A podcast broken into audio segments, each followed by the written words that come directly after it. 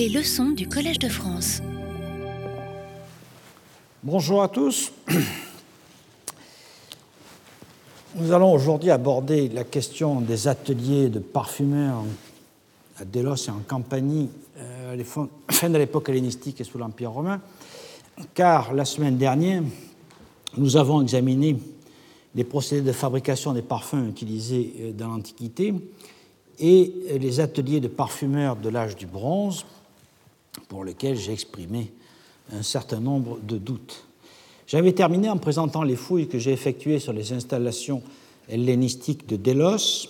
grâce au soutien financier et logistique de l'école française d'Athènes, je me plais à le souligner, et j'avais montré comment et avec quels instruments on, extrayait l'huile alimentaire. L'huilerie de la maison 3O du quartier du théâtre, en, en fonction au début du 1er siècle avant Jésus-Christ, était en effet équipée de deux pressoirs à levier, de cuvettes et de jarres servant à la décantation, et de six jarres pour le stockage de l'huile. Il nous reste à voir maintenant en quoi diffère euh, une installation euh, d'extraction d'huile à parfum par rapport à cette installation que nous avons vue. Et cela nous permettra de mieux comprendre et d'interpréter les ateliers d'époque impériale que j'ai eu l'occasion de fouiller ces dernières années en Campanie, c'est-à-dire en Italie du Sud. Alors commençons par un retour à Delos et à l'examen euh, des ateliers de parfumeurs que euh, j'ai pu euh, déceler et identifier principalement dans le quartier du Stade, où on a un très bel exemple selon moi. Le quartier du Stade se situe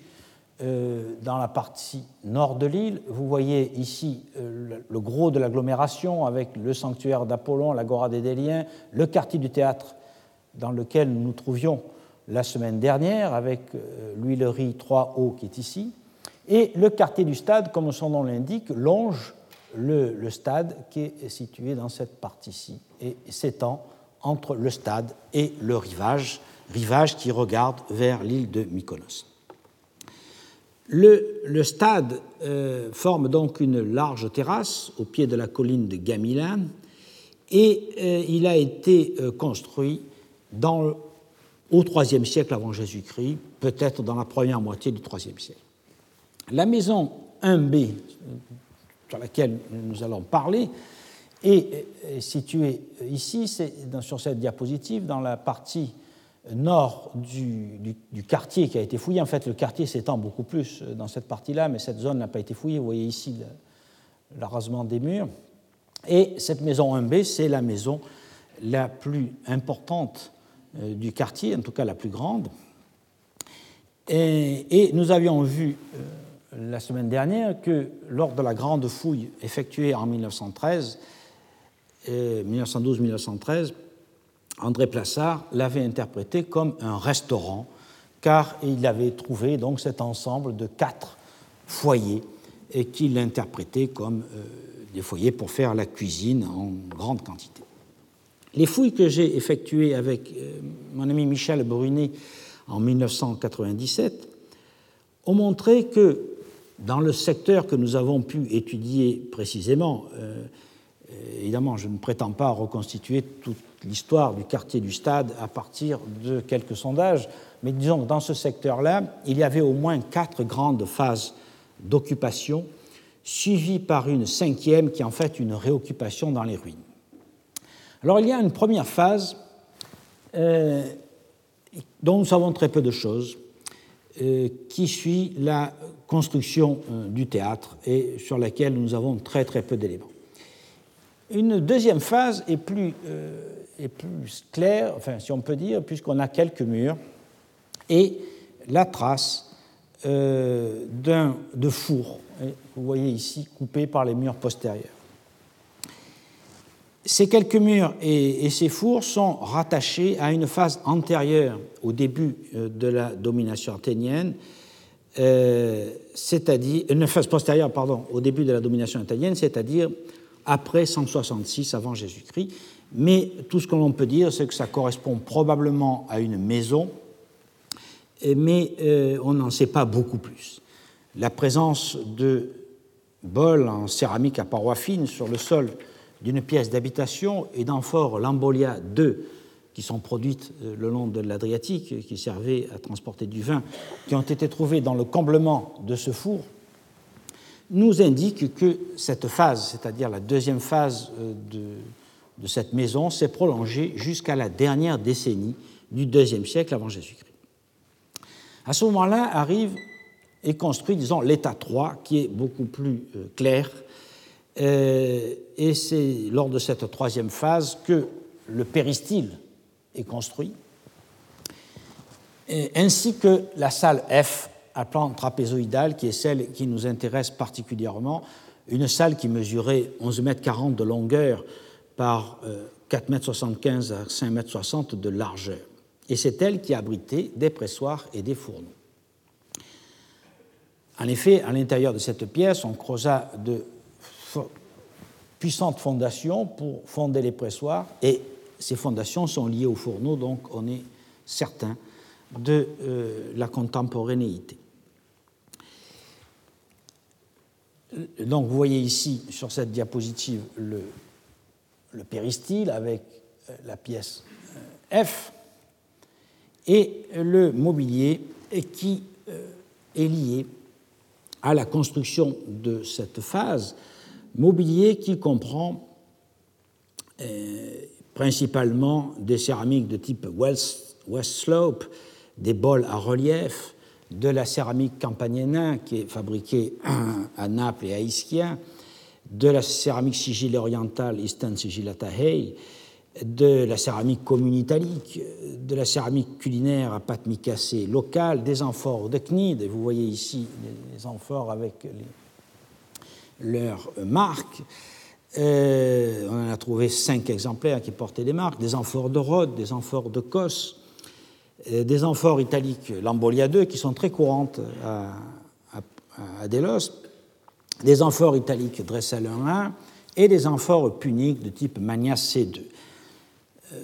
Je ne rentre pas dans les détails, bien sûr, mais tout ça pour dire qu'on a un matériel suffisamment abondant pour être à peu près euh, certain de la datation de la construction de cet ensemble, et grâce à euh, cet abondant mobilier qui est à peu près compris dans le dernier quart du deuxième siècle avant Jésus-Christ et dans le début du premier siècle avant Jésus-Christ. Donc, ces remblais nous permettent de dater la construction de la maison 1B telle qu'on la voit encore aujourd'hui et de euh, son atelier euh, au tout début du 1er siècle avant Jésus-Christ. Ensuite, euh, à cette phase de construction succède un état 4 qui voit la transformation totale du bâtiment. À ce moment-là, la pièce F, sur laquelle je reviendrai tout à l'heure, est, ouverte. On crée une exèdre et euh, on transforme l'ensemble en détruisant les pressoirs, mais en conservant les fourneaux. Les hum, pierres des pressoirs sont rejetées dans la fosse euh, de démantèlement, si vous voulez, et c'est d'ailleurs là que le fouilleur euh, de l'époque les avait trouvés. Et les fourneaux donc, sont, conservés et on ajoute, euh, qui bloque d'ailleurs une partie des fourneaux, une banquette maçonnée que vous voyez là, et on construit dans le reste de la maison de longues banquettes maçonnées recouvertes d'enduits hydrauliques. Cet ensemble euh, est complété par une transformation majeure qui a consisté à ouvrir une large baie dans le mur de la pièce F, vous voyez ici, et euh, on a remplacé euh, le mur par un ensemble de pilastres et de colonnes reposant sur un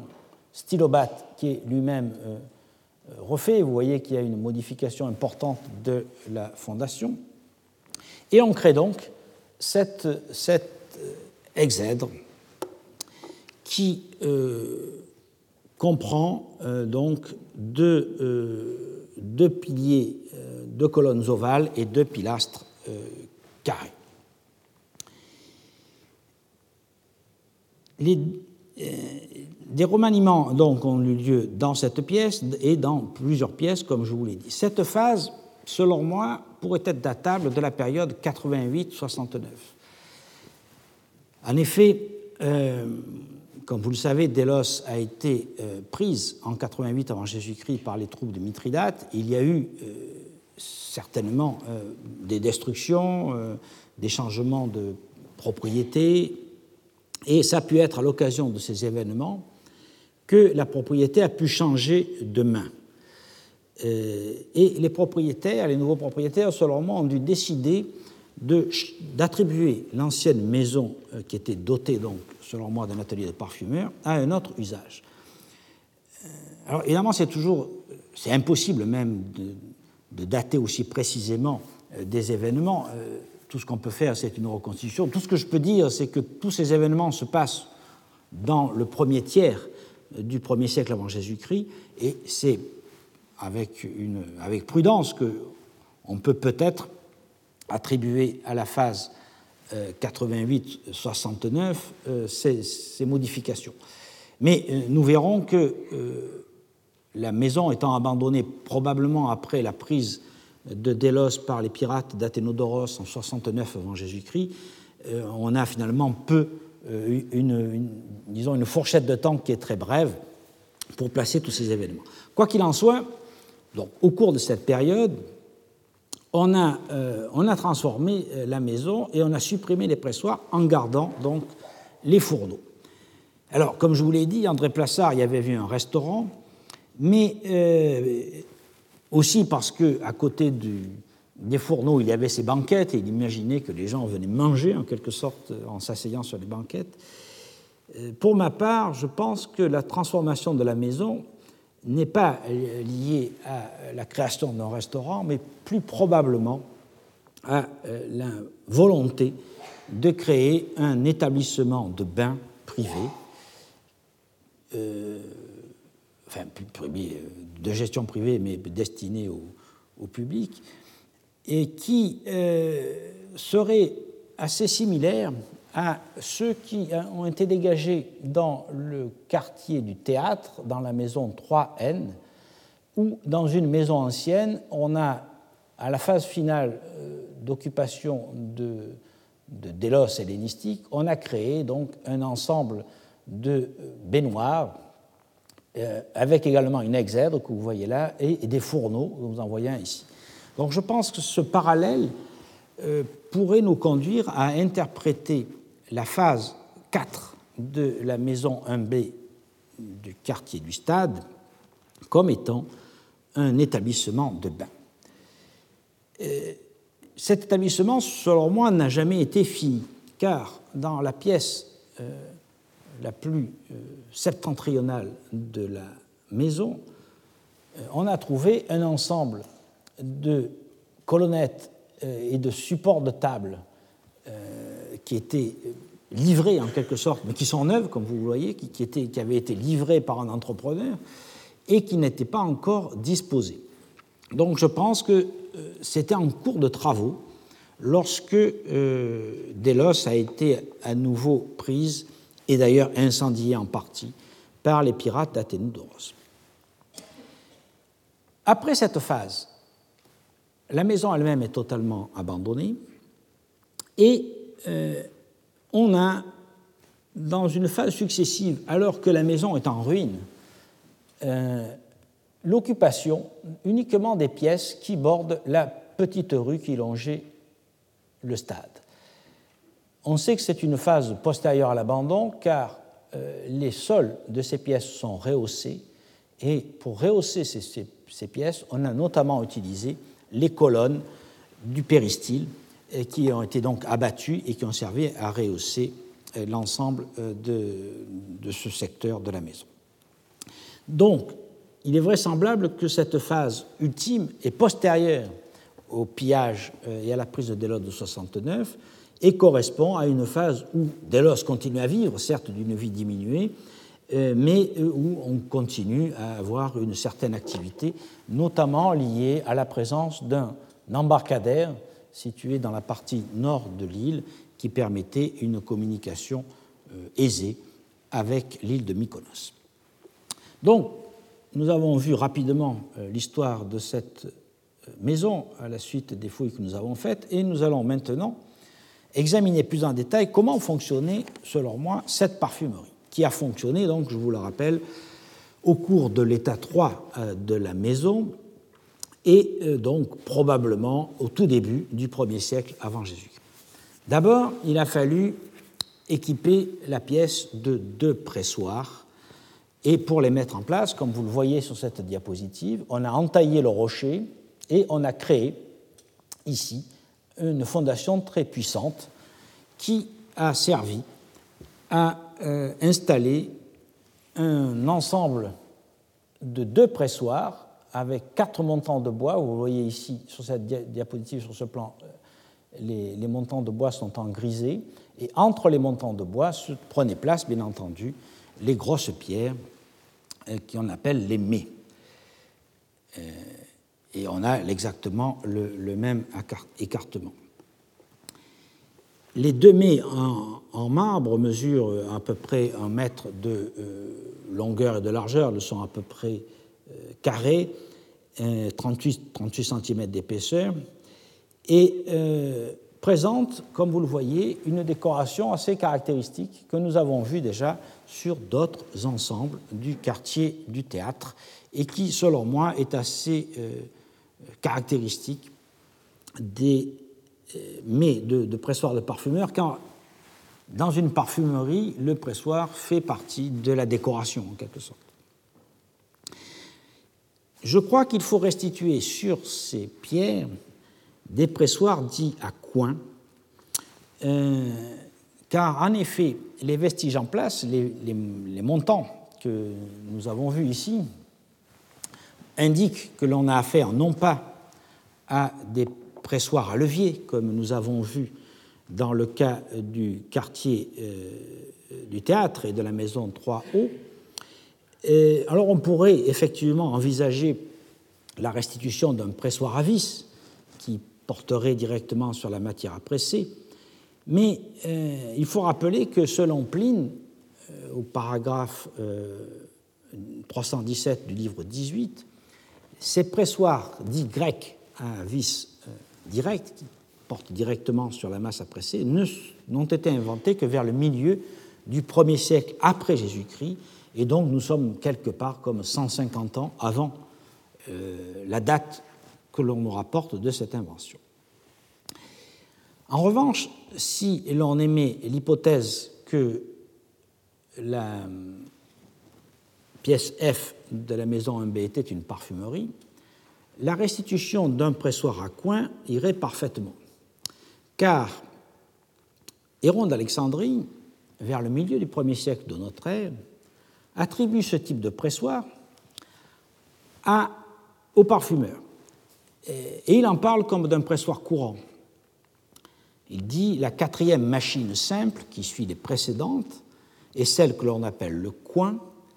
Elle sert dans quelques-unes des préparations des parfumeurs. Le passage est extrait des Mechanica, euh, livre 3, paragraphe 43. Euh, Papos, qui est un commentateur cité par Drachman euh, dans un, article en 1963, écrit de son côté Le coin rend de grands services dans les presses pour les parfumeries. Or, ces pressoirs à coin sont surtout connus par des représentations dans quatre peintures trouvées à Pompéi et à Herculanum. Il s'agit d'un cadre euh, de bois, que vous voyez ici dans une peinture de la maison des Vetti, euh, dans lesquels coulissent, sur les côtés euh, du cadre de bois, il y a des fenêtres, et coulissent dans ces fenêtres des planches de bois, des madriers, entre lesquels on enfonce des coins à l'aide de maillets. Et les couffins remplis de pâte d'olive ou de pâte d'amande ou de, de, la graine oléagineuse que l'on veut presser sont situés en dessous la pression augmente évidemment au fur et à mesure qu'on frappe sur les coins et l'huile s'écoule dans un récipient. Nous avons donc plusieurs autres représentations qui sont relativement claires. Celle-ci vient de la Casa dei Cervi euh, d'Herculanum. Et on peut donc restituer, je crois, un dépressoir de ce type dans la salle F. Ici, vous voyez sur cette diapositive une reconstitution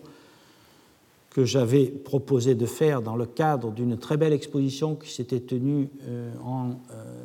2009-2010 euh, euh, à Marimont, en, Belgique, au Musée royal de Marimont, où on voit comment pouvaient fonctionner dans la réalité des pressoirs de cet ensemble. Il est vraisemblable que ces montants verticaux étaient reliés alors, comme vous le voyez ici dans cette reconstitution que je dois à, mon ami Nicolas Brèche, euh, vous voyez ici les, montants verticaux qui sont très profondément ancrés dans les fondations et scellés dans le sol. Mais pour que l'ensemble tienne, il est vraisemblable qu'il fallait assurer euh, une fermeture du cadre en posant au-dessus une poutre elle-même euh, ancrée dans les murs. Ces montants latéraux, donc, euh, comme sur les peintures de Pompéi et d'Herculanum, sont euh, dotés de ces fenêtres dans lesquelles coulissent les, madriers, en quelque sorte, que l'on écarte avec les coins. Le plateau de la presse, qui devait être d'un diamètre plus ou moins égal à celui de la canalisation circulaire, c'est-à-dire à peu près 70 cm de diamètre, écraser les couffins remplis d'olives broyées ou de toutes sortes de graines, comme je vous l'ai dit. Et lorsque l'huile était euh, faite, on pouvait l'utiliser à côté dans l'ensemble constitué par les fourneaux. En effet, donc, le massif de fondation des pressoirs forme un retour avec celui des fourneaux. Et ceux-ci sont construits en S. Vous les voyez euh, ici d'un peu plus près. Ils mesurent 4 mètres 30 euh, de long par 1 mètre 20 de largeur et ils ont un tablier qui s'élève à 55 cm au-dessus du sol. À la base de chaque fourneau, on trouve au nord et au sud un orifice d'alimentation non, pardon, un orifice d'alimentation qui mesure à peu près 40 cm de hauteur et de largeur, et euh, au sud, un orifice d'évacuation des cendres qui lui fait environ 60 euh, cm de hauteur par 40 de largeur. Les côtés ouest et est de l'ensemble des fourneaux sont également percés d'orifices carrés qui, selon moi, servaient à euh, réguler le tirage de façon à maintenir euh, le feu euh, à une, certaine activité. L'évacuation des fumées se faisait, vous voyez ici une vue euh, supérieure des fourneaux avec les très grandes ouvertures qui, selon moi, sont très caractéristiques, et l'évacuation des fumées se faisait à l'arrière par des cheminées qui étaient ménagées dans le mur et qui devait d'ailleurs utiliser à cette époque-là des carnaux de, euh, ou des boisseaux de céramique. Le tablier de chaque fourneau comprend donc deux grandes dalles de gneiss, vous voyez de part et d'autre, et des petites pierres sur, les côtés, laissant béants des orifices grossièrement circulaires d'un diamètre variant de 60 à 70 cm. La construction simultanée des pressoirs et des quatre fourneaux est un argument fort, à mon avis, en faveur de l'identification du local comme fabrique de parfums. En effet,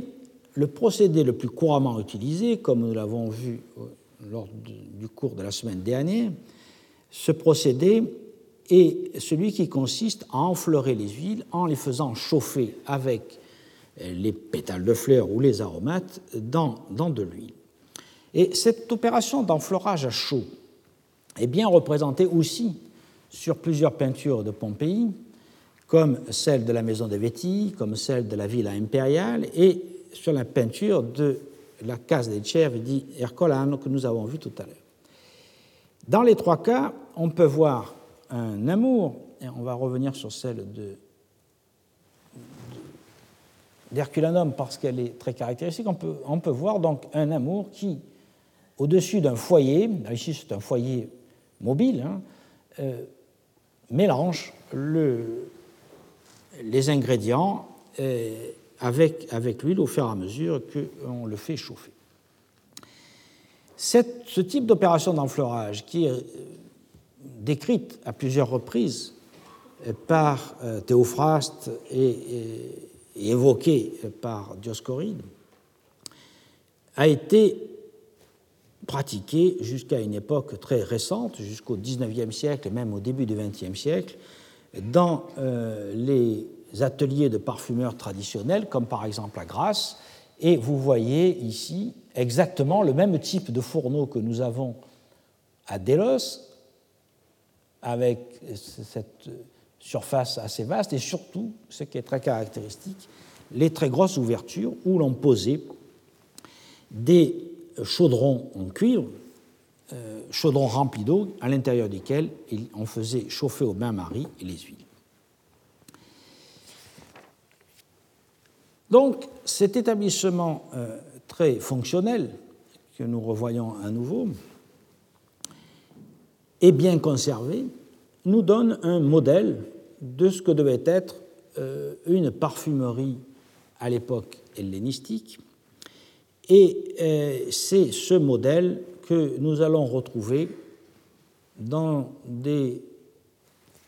conditions de conservation pas toujours aussi bonnes, mais qui permettent quand même une certaine interprétation. C'est ce modèle que nous allons retrouver dans l'Italie du Sud et euh, en particulier en Campanie, euh, pour laquelle j'ai déjà signalé l'importance de la production des parfums qui était soulignée par Pline et qui est également attestée par de nombreuses inscriptions de parfumeurs sur pierre. Archéologiquement, on connaît trois sites qui ont livré des parfumeries dans cette région. Ah oui, j'avais oublié de vous dire que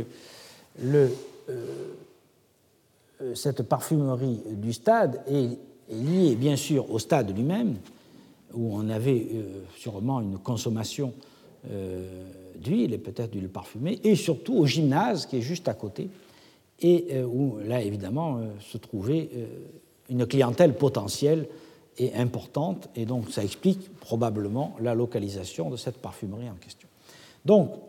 lorsque nous arrivons en Campanie, nous avons principalement trois sites qui ont livré des vestiges de ce type, c'est-à-dire Pompéi, Herculanum et Pestum. Cette répartition est liée évidemment à la production elle-même de parfums, mais aussi à l'état de conservation,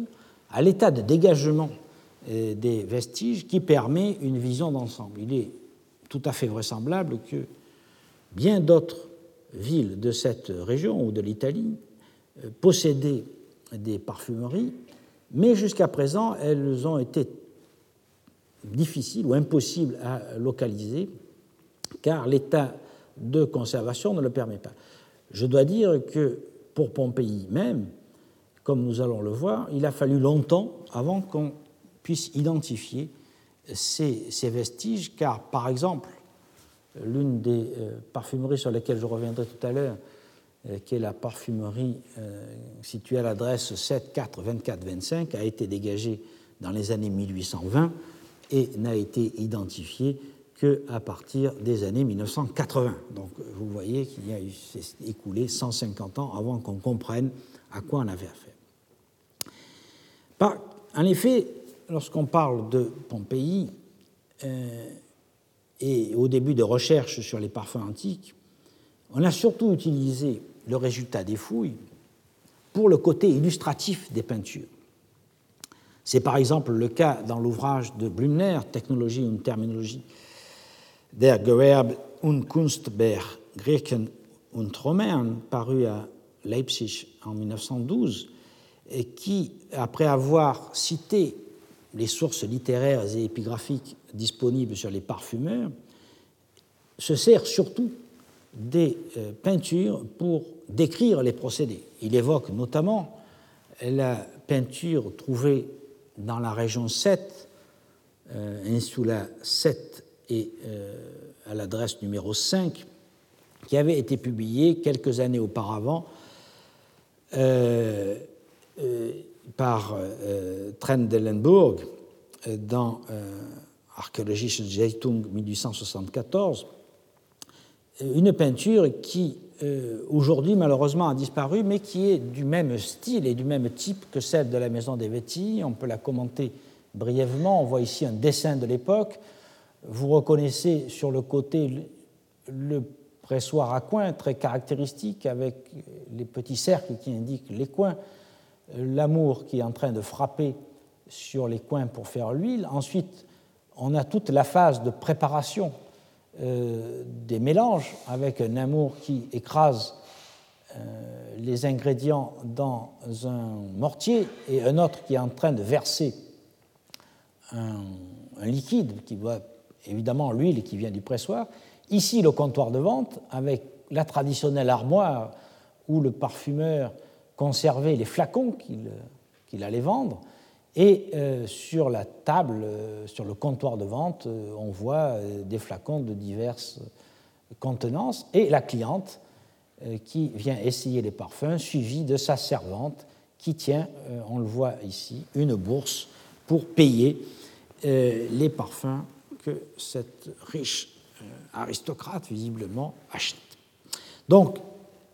un, schéma iconographique qui est bien clair et que l'on retrouve principalement aujourd'hui dans euh, la peinture de la maison des Vétilly, qui est euh,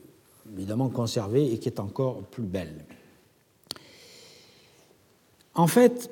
euh, il faut attendre 1979 pour que Wilhelmina Jasemski publie un ouvrage qui est tout à fait essentiel euh, pour Pompéi, qui s'appelle The Gardens of Pompeii, Herculaneum and Villas Destroyed by Vesuvius, euh, qui est paru euh, à New Rochelle aux États-Unis. Et dans cet ouvrage, elle présente les résultats des fouilles qu'elle a pu effectuer dans les jardins des maisons de Pompéi. Grâce à une méthodologie qui a fait école, qui consiste à mouler euh, les racines des végétaux et à coupler cette euh, méthode donc de moulage avec des analyses carpologiques, c'est-à-dire les analyses de, petites graines qui sont restées, et des analyses polliniques. C'est ainsi que, surtout dans la région 1 et dans la région 2 de Pompéi, c'est-à-dire entre disons, la zone des théâtres et la zone de l'amphithéâtre, c'est ainsi qu'elle a pu restituer des champs de vignes, des plantations d'oliviers ou des cultures horticoles. Elle s'est intéressée en 1972 à la fouille du jardin de la maison d'Hercule, euh, qui est situé à côté de la grande palestre que vous voyez ici. Dans la région 2 et sur la 8 et adresse numéro 6. Elle y a mis en évidence, grâce à ce système de moulage, des plantations d'arbres et de euh, diverses essences que vous voyez sur cette euh, diapositive d'époque, qui est une photo qui est faite en ballon. Ce sont tous les petits points blancs euh, que l'on voit qui correspondent en fait au moulage des trous avec du plâtre. À la suite de ces euh, travaux, elle a interprété cet ensemble comme étant le jardin d'un parfumeur et la maison d'un parfumeur. Cette hypothèse, dont nous allons voir que, euh, en fait, que je conteste, a été ensuite reprise sans aucune distance critique dans un petit ouvrage qui est disponible euh, encore euh, parce qu'il y a eu une nouvelle édition en 2007 de Jordan et Casal et qui s'appelle Profume et Acconciature euh, in, in Pompei Antique, qui est un ouvrage de vulgarisation, mais qui contient quand même quelques annotations intéressantes, malheureusement souvent sans, suffisamment de critiques. Et, l'interprétation de Wilhelmina Jezemski a été aussi suivie sans aucune discussion, dans un article d'Antonio Di Simone qui s'appelle Le insule su via di Nocera, l'insula 8 de la Reggio 2, euh, publié dans la Revista di Studi Pompeiani 1988, au moment où la surintendance a repris euh, le complément de fouilles dans cette zone et surtout la mise en sécurité et la restauration de ce secteur. Donc, dans la littérature archéologique, c'est en quelque sorte un fait établi que personne ne discute. En fait, cette identification est fondée principalement sur euh, l'autorité de Wilhelm Jarzemski, qui euh, elle-même euh, se fondait en quelque sorte un peu sur son intuition. Car les analyses de pollen qu'elle a fait effectuer ont montré qu'il y avait effectivement 31 types de pollen différents, dont d'ailleurs 80% proviennent d'oliviers, et elle avait d'ailleurs pu mettre en évidence ici la racine, euh, ici euh, à deux endroits, euh, les racines d'olivier qui sont très caractéristiques parce que très tourmentées. Également, elle a mis en évidence 11 trous de racines d'autres arbres, probablement des arbres fruitiers,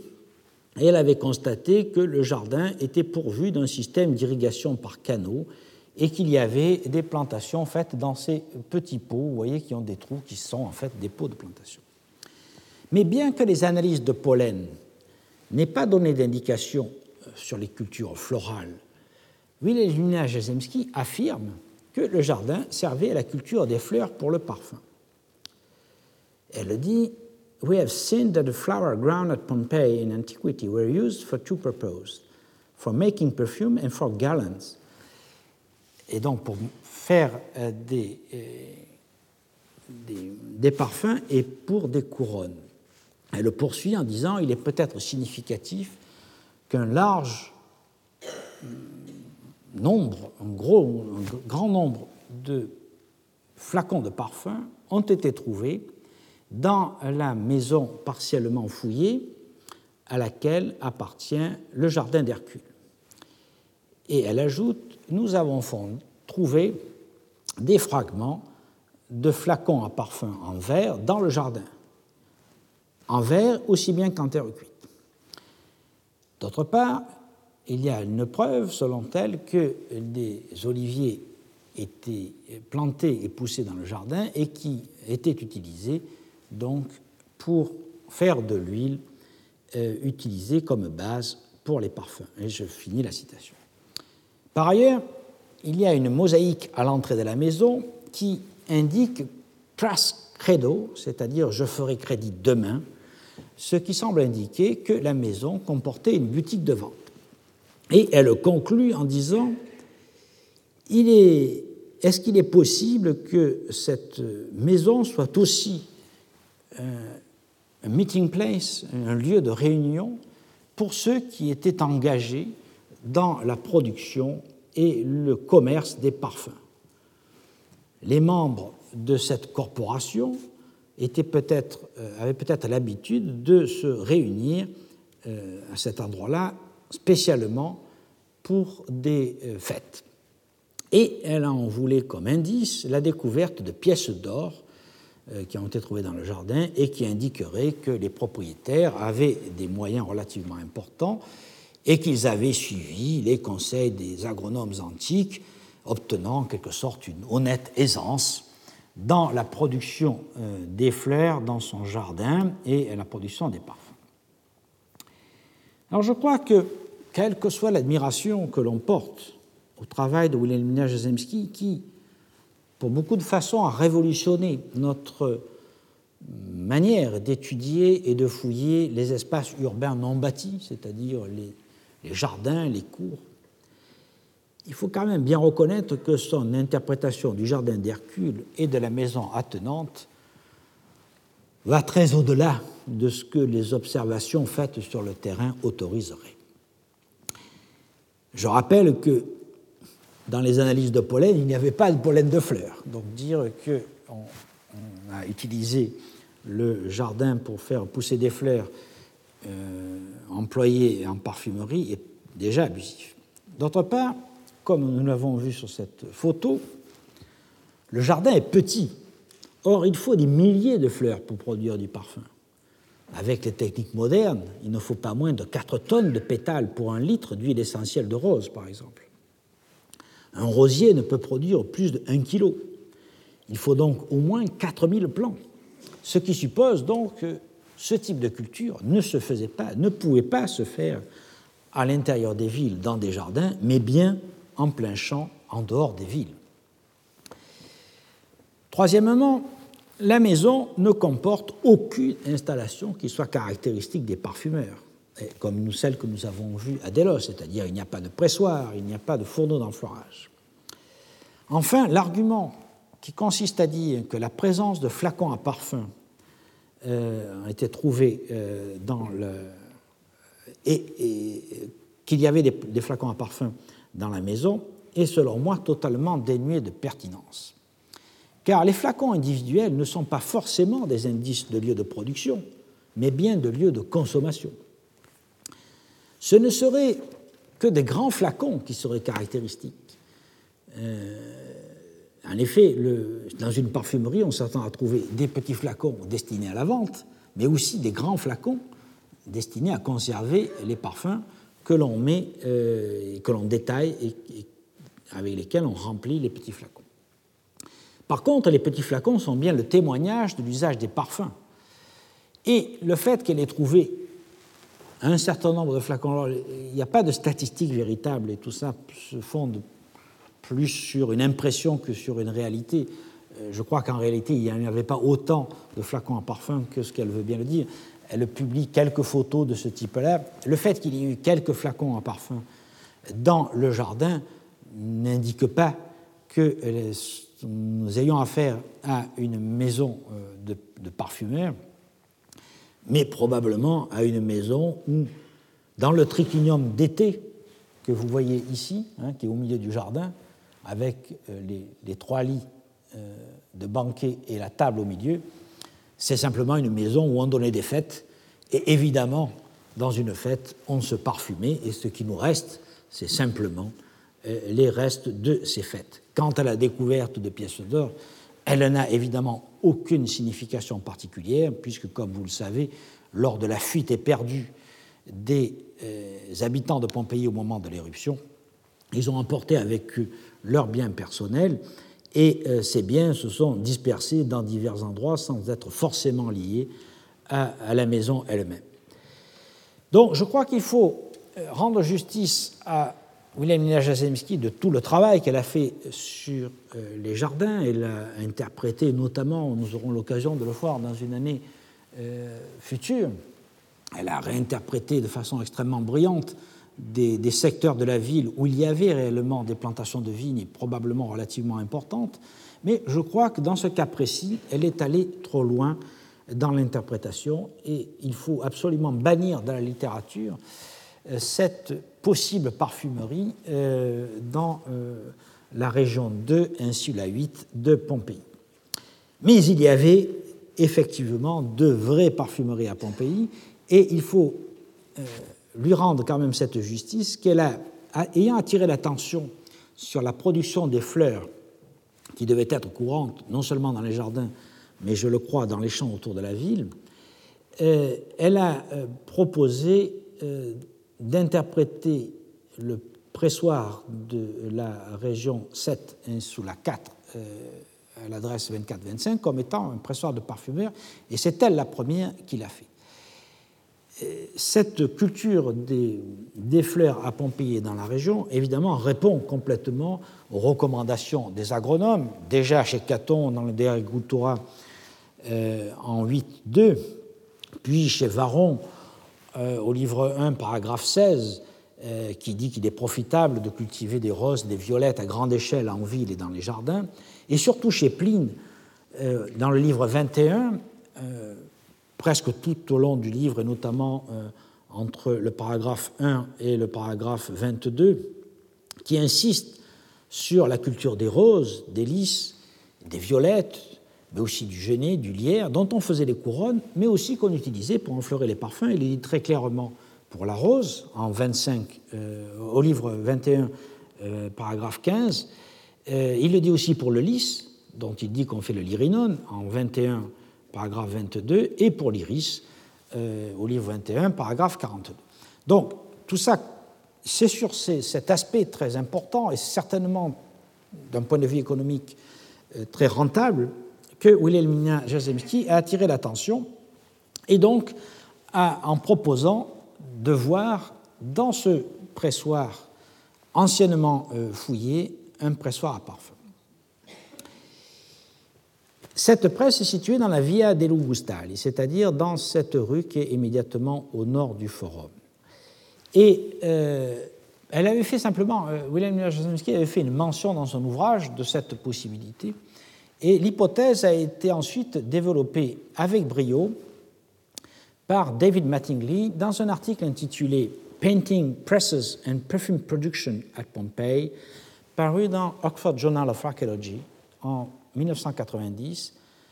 page 33-56. Le point de départ de Mattingly est l'analyse détaillée euh, des peintures de Pompéi et d'Herculanum que nous avons déjà l'occasion d'évoquer à plusieurs reprises, qui représentent euh, les parfumeurs au travail, et notamment donc la peinture de la maison des Vettii, donc ici, sur cette diapositive, vous avez euh, une, vue de la maison des Vêtis euh, qui est dans un état de conservation exceptionnel, fouillé à la fin du XIXe siècle. Malheureusement, aujourd'hui, depuis presque une dizaine d'années, en cours de travaux de restauration, car la, maison avait subi des dommages à la suite d'une presque un siècle de visites continues.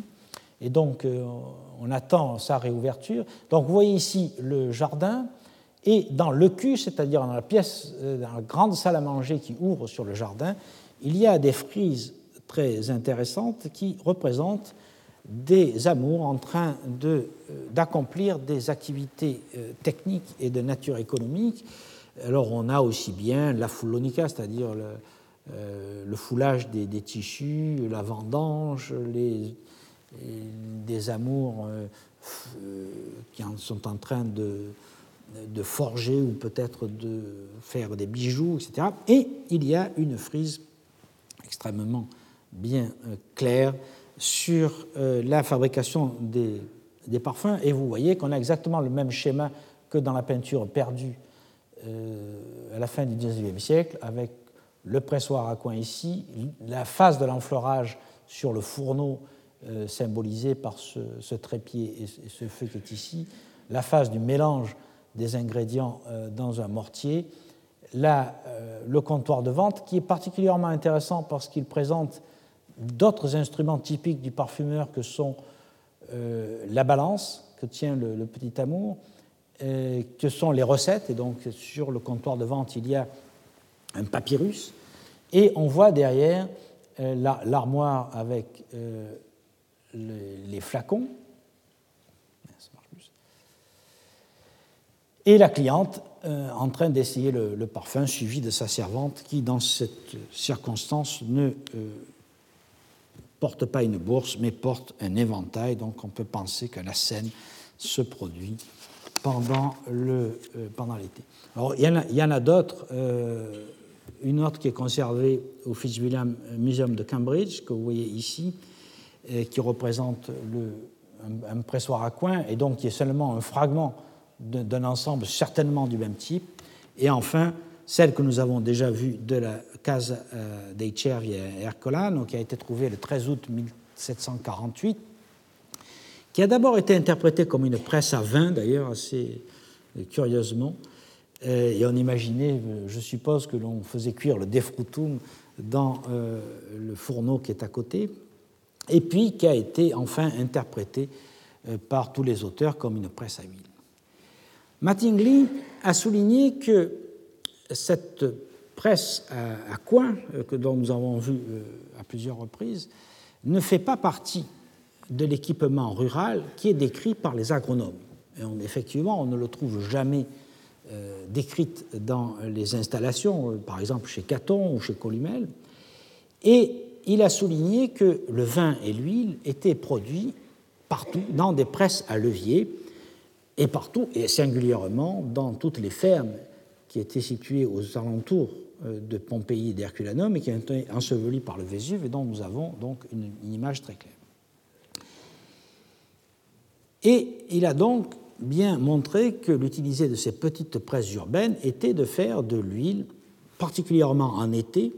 lorsque les huileries normales étaient fermées, afin d'obtenir donc une huile de base qui avait une basse viscosité et euh, qui ne nécessitait pas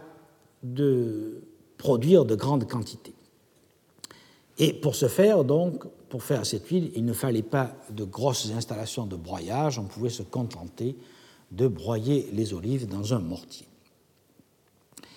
Mattingly a rappelé les découvertes d'autres mets euh, de pressoir dans la ville, euh, aux abords du forum, euh, dans une maison située en 7451, sur laquelle on a très peu de renseignements parce que ce sont toujours des fouilles anciennes, et une autre dans le péristyle au nord de la maison des Capitali di Pinti, qu'on appelle aussi Casa di Ariana, sur laquelle nous reviendrons. Une autre en 7-14-14, et tous ces, tous ces ensembles sont évoqués euh, dans un ouvrage de Michele Ruggero qui s'appelle Dall'eruzione del Vesuvio euh, nell'anno 79, qui est paru dans Pompei et la ragione sotterrate del Vesuvio en 1875 à Naples. Il y avait donc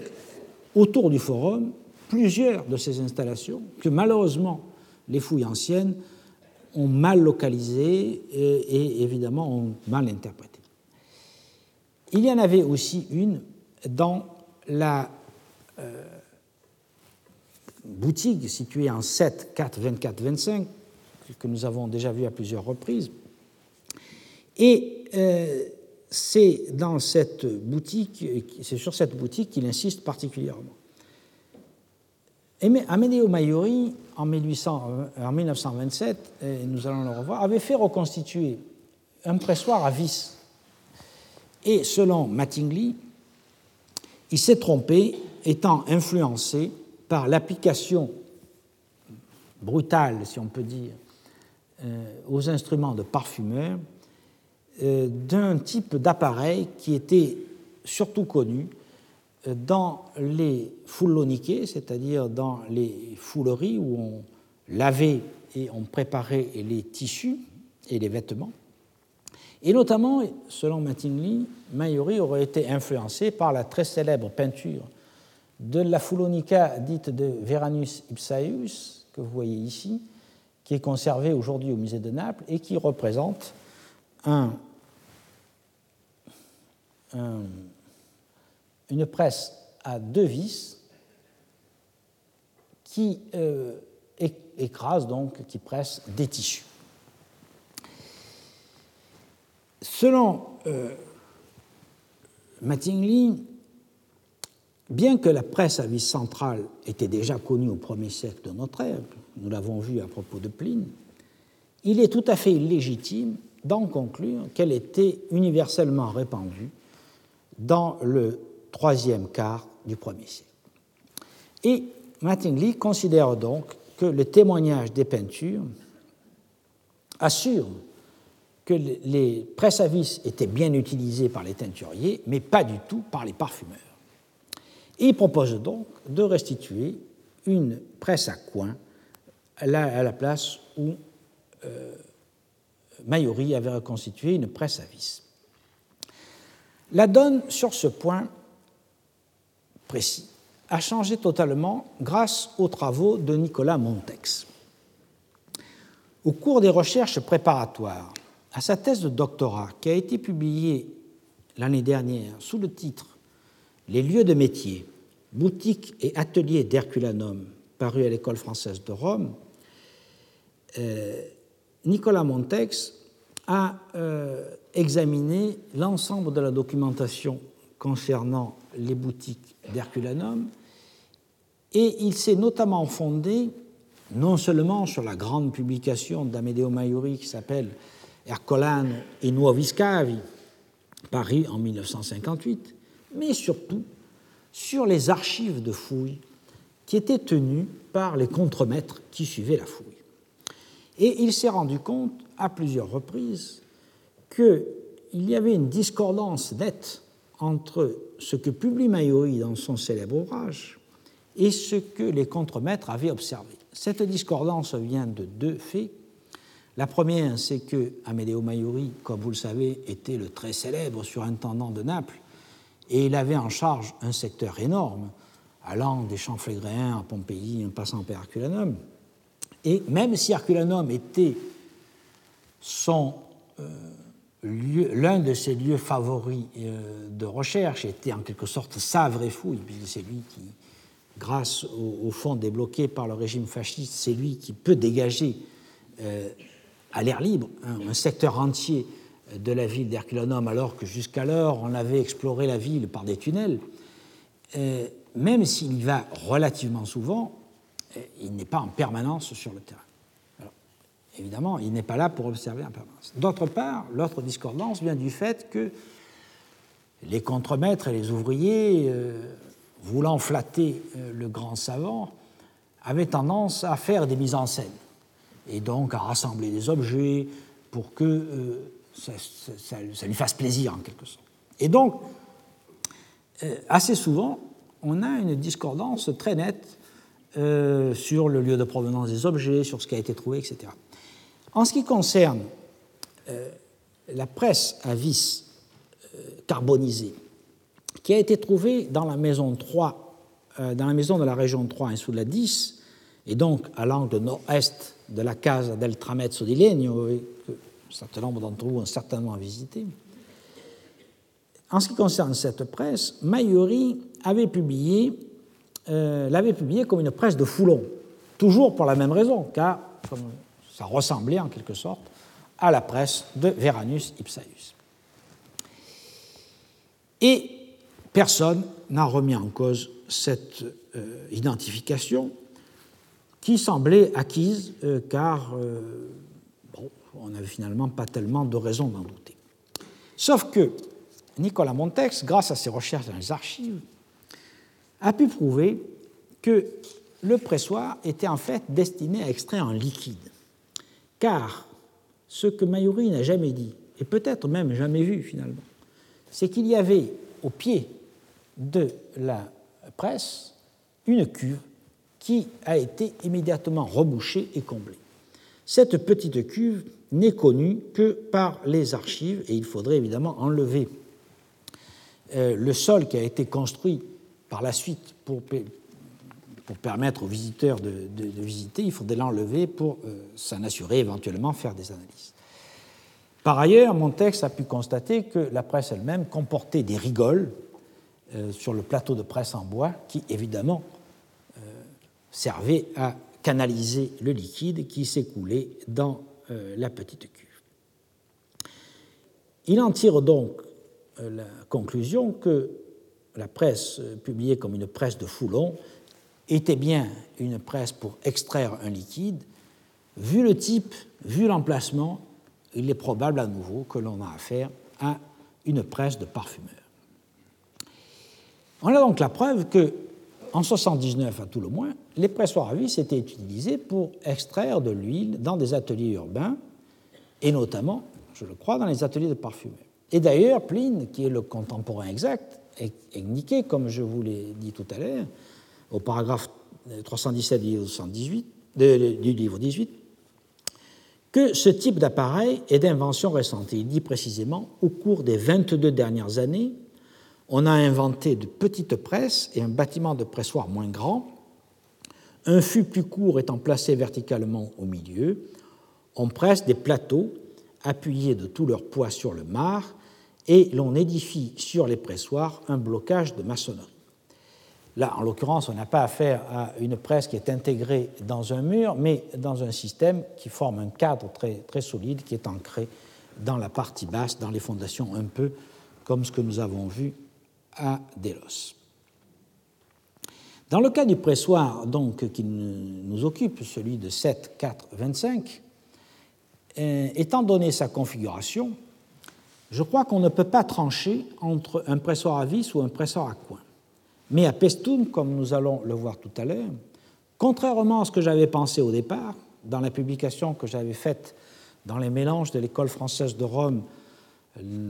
la série Antiquité en 1998, page 419-472, j'avais hésité entre les deux hypothèses et fini par trancher pour les pressoirs à coin, principalement influencé par le, texte de Héron d'Alexandrie et par l'argumentation de David Mattingly qui disait que ce n'est pas parce qu'on a une invention quelque temps auparavant qu'elle est immédiatement répandue partout. Et maintenant, je pense très fermement que, comme nous allons le voir tout à l'heure, euh, on n'a pas affaire à un pressoir à coin, mais à un pressoir à vis, tout simplement parce que, euh, étant donné la disposition de l'appareil contre le mur, on ne peut pas euh, frapper des deux côtés. J'ai d'ailleurs fait une rectification sur ce point en 2009 dans l'article que j'ai écrit avec Nicolas Montex qui s'appelle Les parfumeries en campagne antique, publié dans un ouvrage collectif intitulé Artisanat antique d'Italie et de Gaulle, mélange offert à Maria Francesca Bonaiuto, paru à Naples donc en 2009. Et dans cet article écrit en commun, nous avons abouti à la conclusion que, effectivement, les presses à vis étaient courantes dans les parfumeries au cours du troisième quart du premier siècle de notre ère, et que même si par convention iconographique on continuait à représenter les presses de parfumeurs comme des presses à coin, c'est parce qu'elles étaient emblématiques de la profession et non pas forcément parce que on euh, les euh, utilisait encore. Et euh, on voit donc que dans ce cas précis de la diffusion du pressoir à vis, la diffusion est beaucoup plus rapide que ce que l'on pouvait imaginer, influencé comme nous sommes par les théories primitivistes. Et nous nous retrouvons dans le schéma que j'ai euh, évoqué au cours de mon,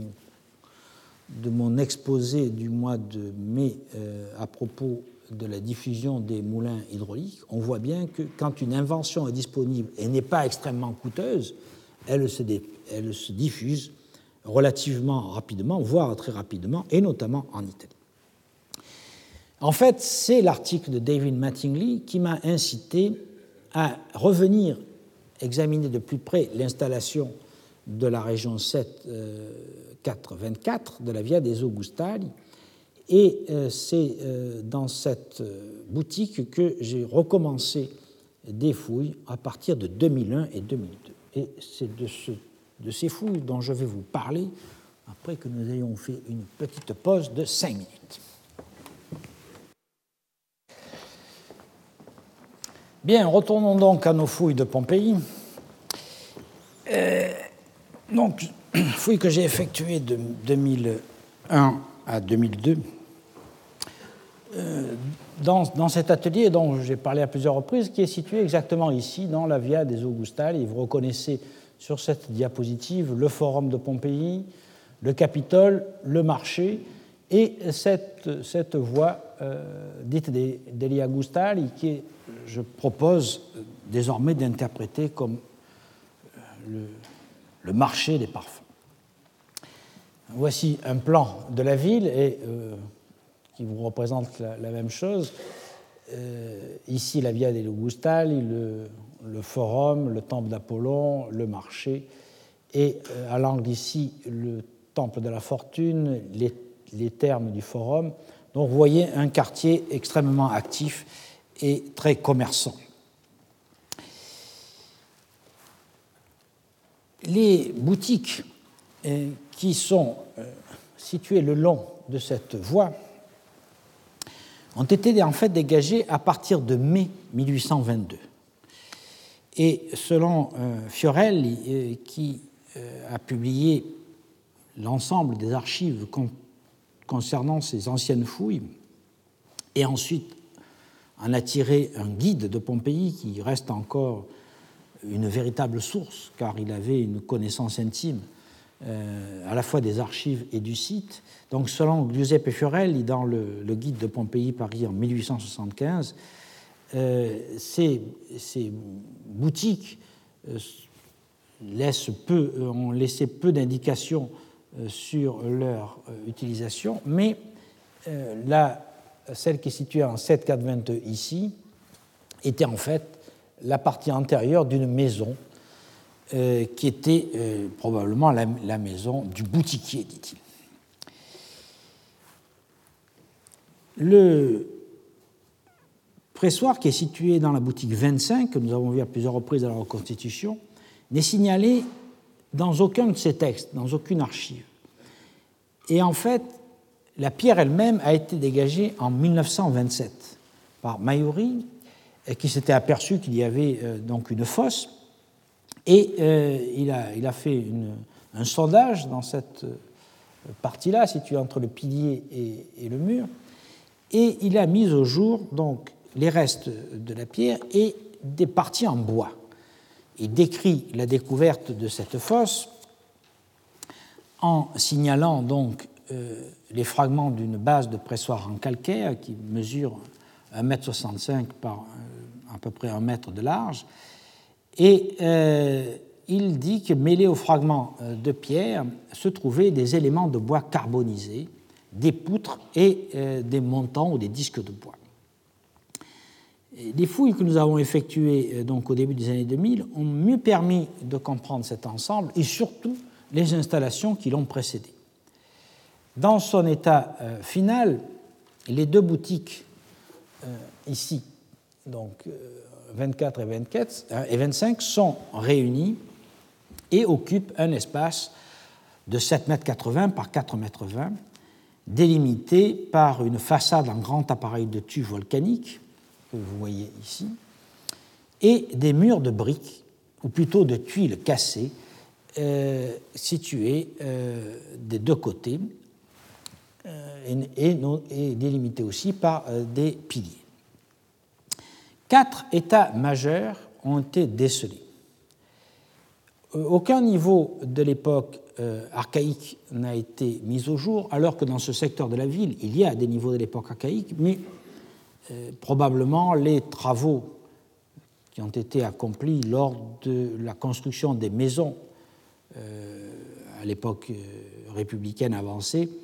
euh, ont enlevé tous ces niveaux. Euh, la première phase que j'ai pu trouver correspond à plusieurs murs et à un foyer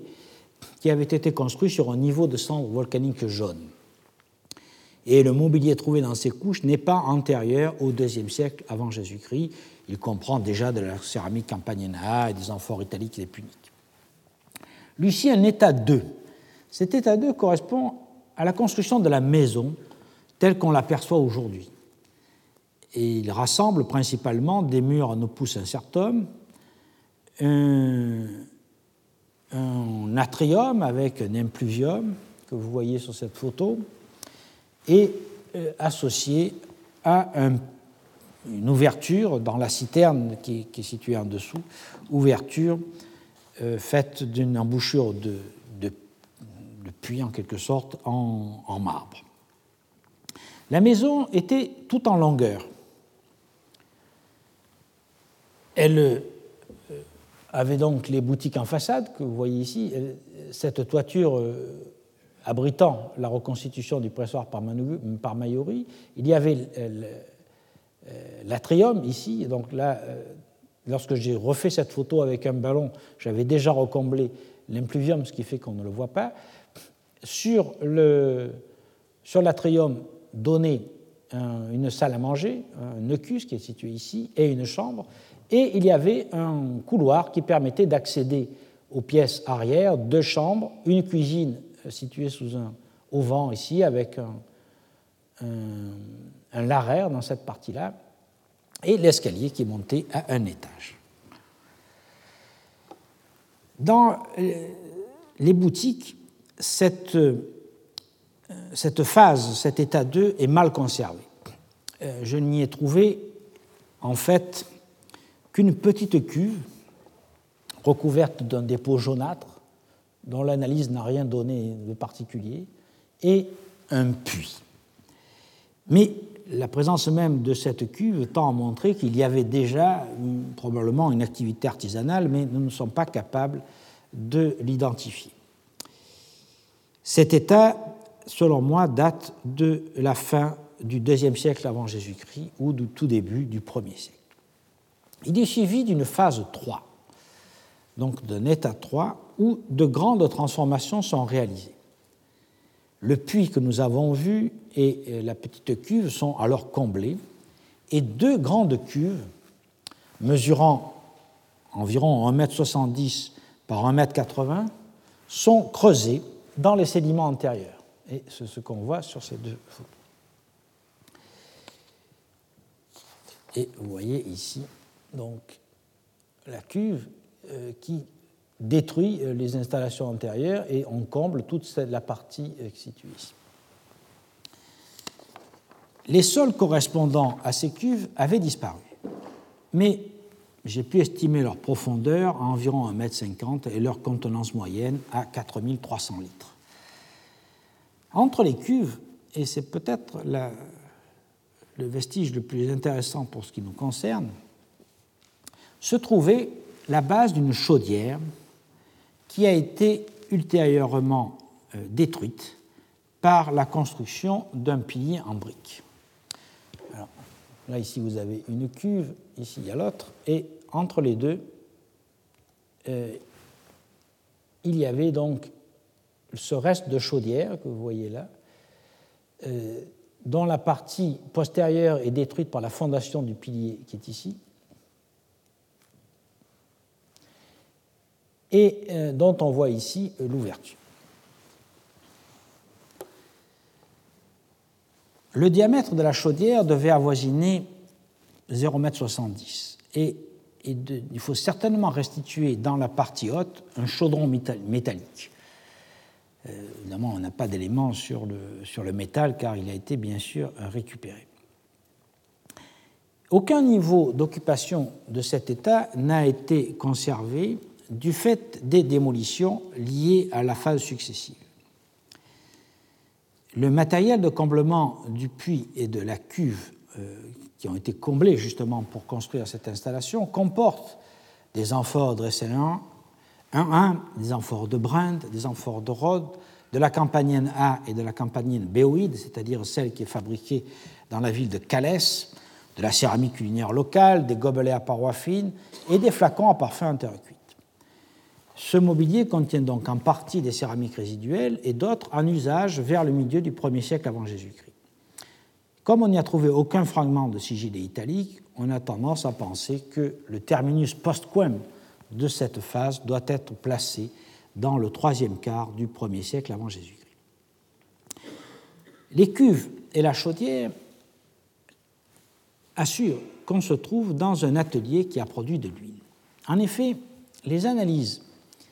effectués par Nicolas Garnier, que j'avais invité il y a quelques semaines, ont montré, je cite, des associations d'acides gras insaturés, dérivés des acides stéariques et palmitiques, et des stérols végétaux, qui montrent qu'elles ont contenu une huile végétale. Et donc, il a fourni ces chromatogrammes euh, qu'il commenterait, bien entendu, nettement mieux que moi, mais il vous en a donné de nombreux exemples. Il y a toutefois une curiosité c'est que la cupule au fond euh, des cuves était faite avec des fonds d'amphores vinaires qui ont été remployés et qui, donc principalement des, amphores Dresselin, hein. et euh, l'analyse a montré, parce qu'on a fait des analyses à la fois dans les parois des cuves et dans le fond, euh, et donc dans ces, dans ces culots d'amphores, ces, ces, amphores employés ont montré des résidus de poids et aussi des phénols du vin qui étaient associés à des acides gras. Et on voit donc en quelque sorte, dans la paroi euh, de l'amphore réutilisée, euh, se conservait la mémoire des utilisations précédentes euh, de, l'objet, puisque c'est une amphore à vin qui avait ensuite été réutilisée comme cuvette dans une cuve de décantation pour lui. Donc, ça nous a fait quand même, cette, analyse nous a fait progresser aussi dans nos interprétations et on se rend compte que le phénomène du remploi explique parfois des anomalies ou des curiosités. Et, il faut donc, euh, comme il l'a dit à plusieurs reprises, travailler sur des séries assez longues pour pouvoir éliminer ces cas particuliers. Quoi qu'il en soit, la présence dans les enduits et euh, dans euh, la cuvette de ces, acides gras assure qu'on a bien affaire à une huilerie. Alors dans ces conditions, comment interpréter la chaudière? Alors il y a deux solutions. Soit on considère que c'est une chaudière qui servait à chauffer de l'eau, et dans une huilerie, on a toujours besoin d'eau chaude, notamment lorsqu'on fait les pressions successives pour extraire des huiles de qualité de moins en moins euh, intéressantes, et on finit par extraire des huiles dites lampantes, dont on se servait principalement pour alimenter les lampes à l'huile. Euh, soit on a affaire à un fourneau d'enfleurage du même type de ceux identifiés à Delos, et donc où on mettait un chaudron pour chauffer de l'huile et des aromates au bien-marie. J'ai tendance à penser, étant donné la particularité de, des autres boutiques que nous avons trouvées dans la, euh, dans la rue, qu'il s'agit plus probablement d'un fourneau d'enfleurage, mais comme vous le voyez, et malheureusement, la chaudière elle-même est en grande partie détruite par euh, un pilier de la phase successive. Par ailleurs, les cuves me paraissent trop grandes pour avoir servi à faire de l'huile pour un seul parfumeur. Et je pense qu'il est probable que cette installation travaillait pour plusieurs clients réguliers euh, situés euh, dans les boutiques à côté, par exemple. Et nous verrons tout à l'heure que c'est probablement le cas aussi pour euh, la parfumerie de Pestum. Et il est vraisemblable que lorsqu'on a affaire dans un quartier qu'on suppose être un quartier de parfumeurs, à un seul pressoir, c'est que, en fait, les quantités d'huile nécessitées par, par l'ensemble des parfumeurs ne, nécessitaient pas donc euh, que, chacun fasse sa propre huile et que vraisemblablement il y avait un atelier, peut-être un peu plus gros que les autres, qui préparait l'huile pour tout le monde. En tout cas pour plusieurs parfumeurs, en quelque sorte clients réguliers, avec des, relations euh, suivi. Cette installation, telle que nous la voyons, a été en fait détruite lors du grand tremblement de terre de 62 ou 63 après Jésus-Christ. Vous savez qu'avant la catastrophe finale qui a vu l'ensevelissement de Pompéi par l'éruption du Vésuve en 79, il y a eu un accident annonciateur qui a été un grand tremblement de terre. Ce tremblement de terre est rapporté par deux textes l'un de Tacite dans les Annales en 15, 22, 23, l'autre de Sénèque dans les Questions naturelles en 6, 1. Et euh, si les deux auteurs s'accordent à dire que le tremblement de terre a été ravageur, euh, particulièrement pour euh, les villes d'Herculanum et de Pompéi, la date qu'ils avancent n'est pas la même et on se trouve en quelque sorte devant le choix entre 62 ou 63, et je n'ai pas l'intention, évidemment, ici de rentrer dans ce débat qui nous mènerait très loin, et qui de toute façon n'a pas une grande importance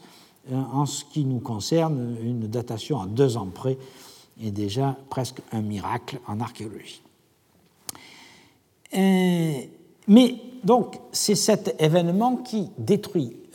une partie de la maison et qui impose donc une reconstruction. Reconstruction euh, qui euh, se passe après un certain temps. Nous allons voir que ce temps est relativement court et euh, que j'ai appelé état 4. Alors dans cet état 4, les cuves sont comblées, on a complètement remodelé la maison et on a reconstruit des parties en opus latericium que vous voyez ici en sur cette diapositive en gris. On a renforcé certains murs, vous voyez, on a construit des piliers euh, pour consolider des murs qui ne s'étaient pas écroulés mais qui devaient être fragilisés. Et euh, on a redécoré euh, l'atrium, parce qu'évidemment les, les, peintures ou les enduits avaient dû beaucoup souffrir. Alors malheureusement, c'est comme la fouille remonte aux années 1820, les peintures se sont perdues, mais nous avons conservé un dessin de l'une des peintures qui était euh, située sur la paroi occidentale de l'atrium, dessin qui représente Hercule en train d'enlever Auger hein, lors du sacrifice. Euh, Hercule ivre d'ailleurs, qui vous voyez qu'il euh, avance euh, en titubant, il, traîne Auger derrière lui, alors que un, un silène est en train d'uriner sur sa jambe, et tout ça se fait sous la haute autorité de Dionysos qui regarde la scène depuis la porte du sanctuaire. Et, donc, il faut imaginer que cette euh, peinture un peu curieuse euh, ornait la maison euh, du, fabricant d'huile et probablement du parfumeur. Dans la boutique elle-même, à l'occasion des travaux de transformation, on a, comme je vous l'ai dit, rempli les cuves. Vous voyez que sur ce plan, elles ne sont plus indiquées. Et euh, l'on a recouvert le tout, c'est-à-dire toute la pièce, d'un sol en opus c'est-à-dire en mortier de tuileau, dans lequel nous avons eu la chance de trouver un dépôt monétaire de trois monnaies, dont deux absolument neuves, comme vous voyez sur cette photo, absolument identiques, frappées par Néron en 65 après Jésus-Christ. Je crois que nous avons affaire en l'occurrence à un dépôt de fondation qui euh, donne un terminus euh, certain après 65 après Jésus-Christ et probablement de 65 après Jésus-Christ, puisque c'est un dépôt de fondation. Il aura donc fallu seulement deux ou trois ans, selon la date que l'on assigne au tremblement de terre, pour procéder à la reconstruction ce qui est un délai tout à fait normal, voire rapide en ces circonstances. Jean Andreau, dans un article paru en 1973, mais qui garde toute sa force et qui s'appelle Histoire des séismes et histoire économique, le tremblement de terre de 62 après Jésus-Christ à Pompéi, paru dans les Annales en, donc en mars-avril 73, euh, a montré en effet que peu de maisons avaient été reconstruites avant 70, mais que les boutiques et les ateliers avaient été les premiers réparés. Et il a fait un parallèle avec la reconstruction de Lisbonne après le séisme de 1755. Euh, après ce, désastre, en effet, les travaux durèrent 20 ans mais ce sont les boutiquiers et les artisans qui furent les plus prompts à faire les travaux afin de ne pas perdre leur clientèle et afin de continuer leurs affaires. Je crois que cette découverte du dépôt monétaire dans euh, la reconstruction de cette parfumerie de Pompéi illustre et confirme a posteriori cette euh, intuition et cette démonstration de Jean Puisque là, on a euh, une, date précise pour euh, la reconstruction. Donc, comme je l'ai dit, les travaux ont d'abord consisté à combler les cuves avec des gravats qui provenaient de la démolition des murs qui avaient été détruits. Bien entendu, ces niveaux contiennent essentiellement du mobilier résiduel. Un lot d'une vingtaine de lampes qui étaient hors d'usage et passées de mode, de nombreux fragments d'amphores italiques et rhodiennes qui, avaient déjà été remployés dans les constructions, des céramiques campaniennes, des, euh, as euh, à la tête de Janus, et donc beaucoup de matériel, principalement du 1er siècle avant Jésus-Christ. Mais on trouve aussi, en proportion nettement moindre, quelques fragments datables de la première moitié ou du milieu du 1er siècle après Jésus-Christ, et notamment des sigillés italiques. À la fin de l'opération de comblement, les cuves ont été arasées et donc recouverte par euh, cette, euh, ce, sol dont je vous ai parlé. La construction des nouveaux murs et des piliers a partiellement détruit les installations antérieures, et notamment la chaudière, et c'est au cours de la même phase de construction qu'on a refait ou consolidé la façade en grand appareil, euh, à peu près à son emplacement antérieur, mais avec quelques modifications. Et c'est évidemment à cette phase qu'il faut attribuer le pressoir euh, à montant, dont, montant verticaux, dont nous avons parlé à plusieurs reprises, mais qui devait être déjà remployé de la phase antérieure. Hein. Donc je crois qu'il y a une continuité très nette entre euh, la boutique avant le tremblement de terre de 62 ou 63, qui devait déjà être possédée par un parfumeur, ou en tout cas un fabricant d'huile pour la parfumerie, et qui, euh, en quelque sorte, a dû survivre au, tremblement de terre et qui reconstruit sa boutique immédiatement après, avec un plan légèrement différent, mais en réutilisant euh, le pressoir qu'il avait euh, auparavant employé. Il y a une phase ultime que j'ai appelée 4B qui correspond au remaniement ultime de la boutique, remaniement qui n'ont d'ailleurs pas dû être effectués en même temps, euh, ils ont, ces remaniements ont principalement consisté à euh, poser un tuyau d'alimentation d'eau et correspond donc au rétablissement de l'eau sous pression lorsque enfin euh, l'aqueduc a été réparé et où on a remis en service le système de distribution d'eau qui remontait à l'époque d'Auguste et qui est encore bien visible par exemple aux abords de la maison des Vettilles et un peu partout dans la ville. Mais visiblement, là je n'ai pas de date précise parce que il n'y avait pas de matériel suffisamment pour, pour, le dire, mais il est clair que ça se passe après, euh, nettement après euh, la reconstruction de la boutique et probablement dans les toutes dernières années avant euh, l'éruption du Vésuve. Malheureusement, les fouilles de 2001-2002 n'ont rien trouvé qui appartienne à cette dernière phase d'occupation qui a été scellée par l'éruption et euh, il n'y a absolument aucune observation qui a été consignée dans les archives qui proviennent de la fouille de 1823. Pour nous, donc, les boutiques sont vides, à l'exception du pressoir, et euh, ce dernier, d'ailleurs, reste mal connu parce que la description donnée par Amedeo Maiori n'est pas bien claire. La seule certitude, c'est que la fosse quadrangulaire maçonnée a livré des poutres croisées qui devaient supporter le pressoir lui-même et a livré aussi deux plateaux de bois, dont l'un est circulaire, épais de 9 cm, et l'autre carré. Et ces pièces étaient, semble-t-il, assujetties par une fiche en fer longue de 30 cm.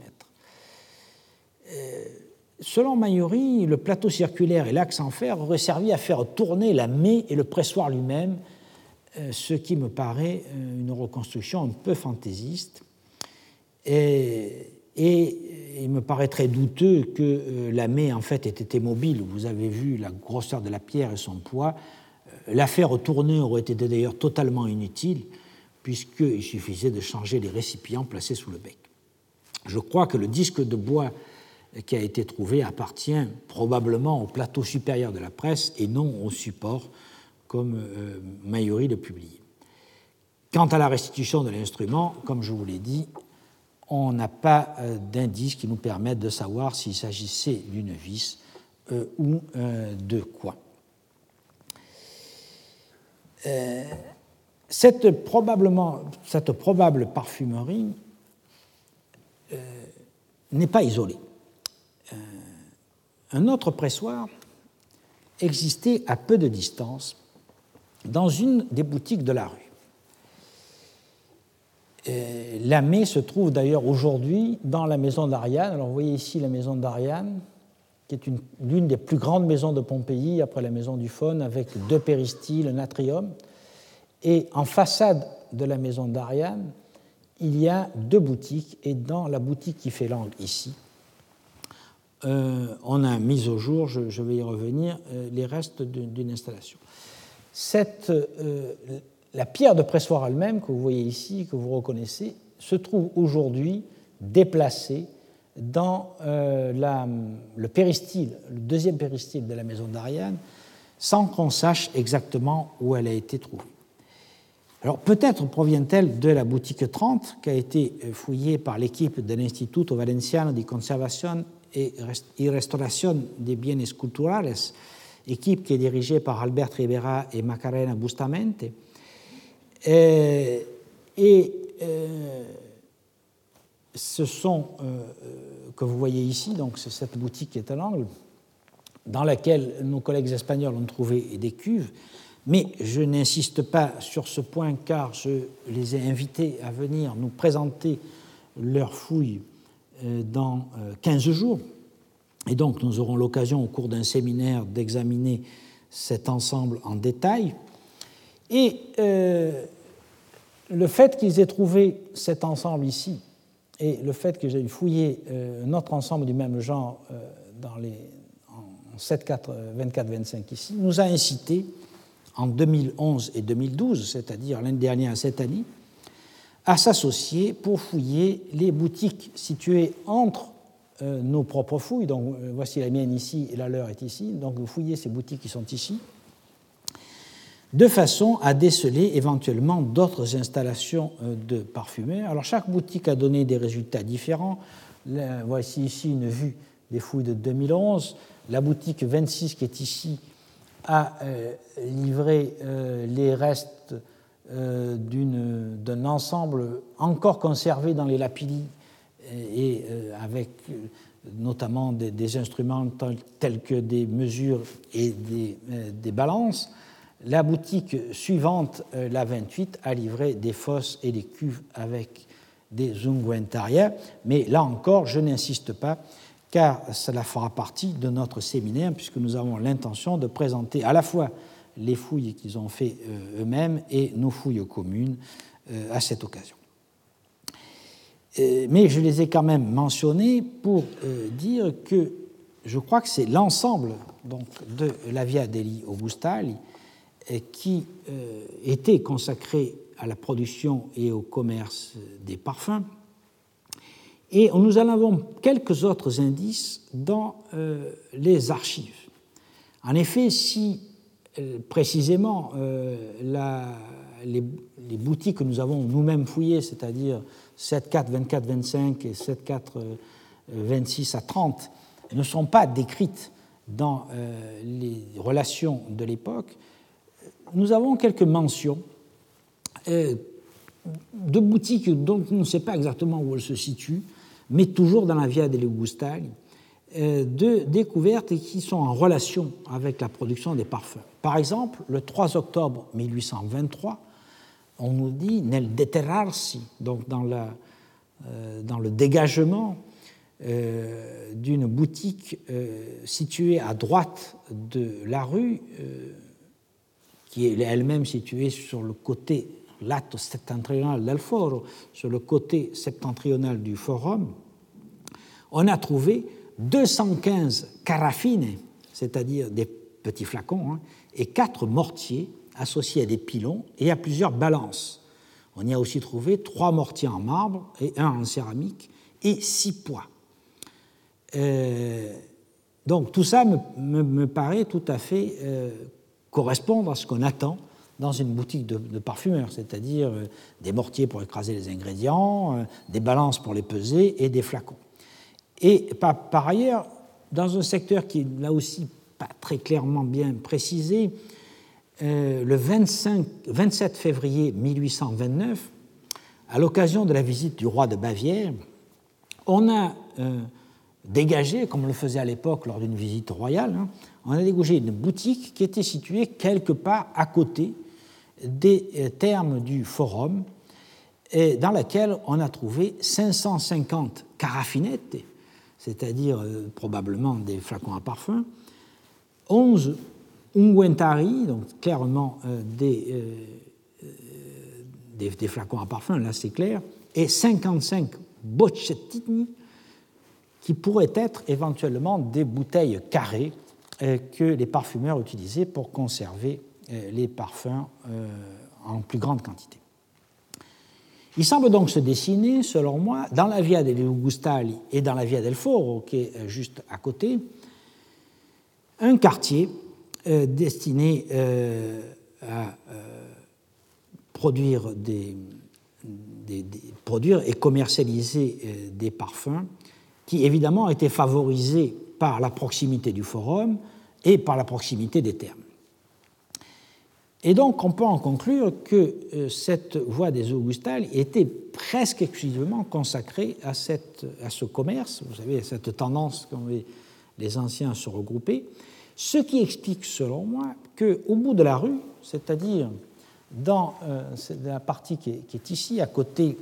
de l'arc euh, qui permet d'entrer dans le forum, on ait trouvé Euh, malheureusement, ça a disparu parce que c'était peint sur un enduit qui lui-même s'est ruiné. On a trouvé euh, plusieurs inscriptions, enfin en tout cas deux inscriptions, euh, qui mentionnent les ungüentari, c'est-à-dire les parfumeurs, qui prennent parti, comme vous le voyez ici, pour Vérus, un candidat à l'édilité, et pour Modestus, qui est lui-même candidat à l'édilité. Donc on est bien dans leur quartier et non comme le pensaient euh, Maiori et euh, Matteo della Corte, euh, on est dans le quartier et non pas au siège de leur corporation. Ça, c'était la vulgate dans, dans, les écrits de Maiori et de della Corte. Je crois d'ailleurs qu'il n'y a probablement pas eu de véritable corporation des parfumeurs à, Pompéi, en tout cas de, de collège euh, officiel, ou en tout cas on n'en a aucune preuve. Mais il y avait un quartier, et je crois qu'on est dans ce quartier. Et c'est ce schéma de répartition euh, que je propose de déceler aussi dans la ville de Pestum. Pestum est une ville dont l'histoire est longue et mouvementée. Elle a été fondée sous le nom de Poseidonia vers 600 avant Jésus-Christ par des colons euh, venus de Sybaris. Et euh, c'est à l'époque euh, de l'époque archaïque et classique que datent les fameux temples que vous connaissez, des temples méridionaux traditionnellement attribués à Poséidon, mais qui sont en fait des temples de Héra et le temple septentrional qui est dédié à Athéna. C'est aussi de cette époque que datent des édifices typiquement grecs comme l'Ecclésiastérion, qui été situé à côté de l'Agora. À la fin du Ve siècle, la cité grecque a été conquise par les Lucaniens, qui étaient un peuple des montagnes, et qui l'ont rebaptisé Paestum. Et après la guerre que Rome mena contre Pyrrhus, une colonie de droit latin fut établie en 273 avant Jésus-Christ. C'est important pour nous parce que l'urbanisme fut alors totalement remodelé avec la création d'un forum que vous voyez ici derrière les temples et que nous allons voir mieux sur cette euh, euh, diapositive qui montre le, plan de la ville, créant donc un forum et bien entendu les boutiques situées autour. La cité euh, s'est ensuite développée rapidement avec création euh, du comitium, nous voyons ici, euh, de, plusieurs temples, notamment le temple de la fortune virile, d'une basilique, bien entendu, d'un amphithéâtre, etc. Et également avec le développement, dès l'époque républicaine et surtout au cours du Haut Empire, de quartiers de demeures cossus.